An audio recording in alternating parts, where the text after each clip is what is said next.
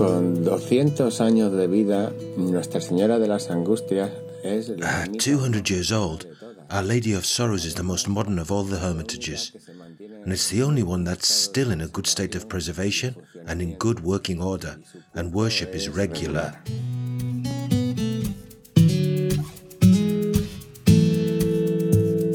Tourism in Madrigalejo. Smart tourist signs in audio format. Our Lady of Sorrows Señora de las Hermitage.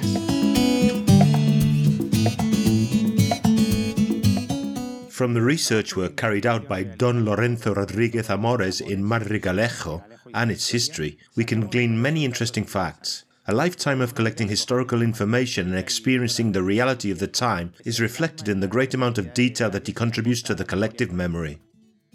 He tells us how there were up to five hermitages in Madrigalejo Ermita de los Santos Mártires, which was in Calle Hondonada Street, Ermita de San Gregorio in Calle Gallego Fortuna Street, Ermita de San Sebastián in the suburb of Barrios Altos, Ermita de Santiago, which was in the countryside, and this one, Ermita de Nuestra Señora de las Angustias.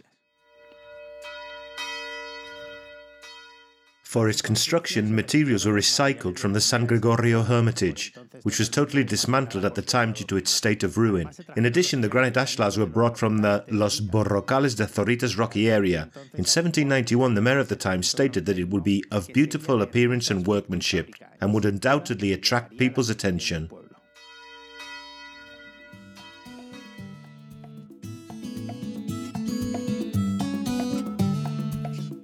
The Hermitage has an elegant shape, and the general good taste in its conception and execution can be appreciated.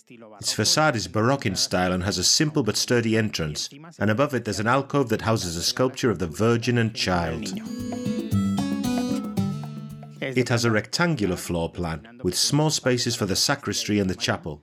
The vaults are dome shaped in the chancel and groined in the rest, and the decoration is very well cared for. The colours match, and there are details in every corner.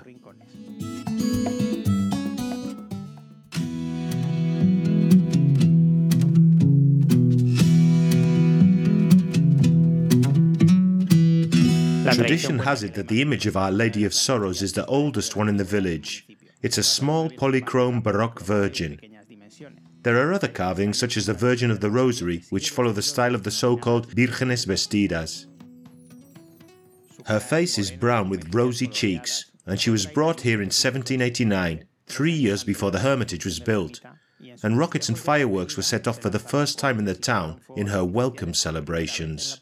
They call her La Virgen de la Carrerita.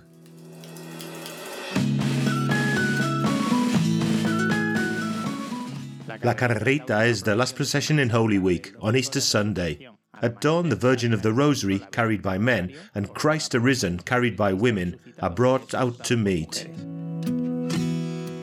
This meeting takes place, as its name suggests, in a hurry, which is a widespread custom in the villages of the Guadiana. These are very exciting moments where many causes come together, ranging from the death and resurrection of Christ to the dawn of a new spring that's already in the air. The two figures run towards each other wildly. The swaying of the sculptures is incessant. At times it seems as if they are about to fall. Algunos años ha sucedido que la Virgen ha caído de su trono. Some years it has happened. The Virgin has fallen from her throne. In others, there's been a certain scuffle between boys and girls. But there's always been a lot of excitement and joy.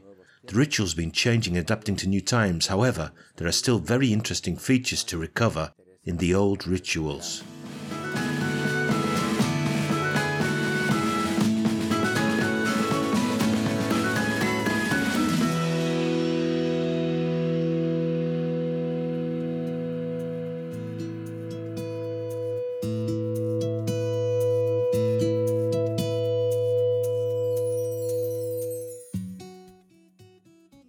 Our Lady of Sorrows was opened for worship in the 18th century in the minutes preserved state. I, the rector priest Don Vicente Joaquin de Avila, with the license of the most illustrious Bishop of Plasencia, bless Our Lady of Sorrows Hermitage, located at the exit of San Juan Street and built at the expense of the devotion of this parish on the 17th of June 1792. The chapel is a must see on our walk through Madrigalejo.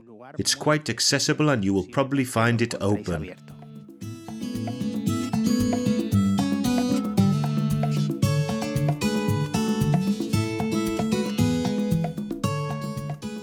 A production for Radio Viajera, financed within the framework of the Project for the Development of Smart Villages of the Government of Extremadura and the European Union, with the support of the Madrigalejo Town Council.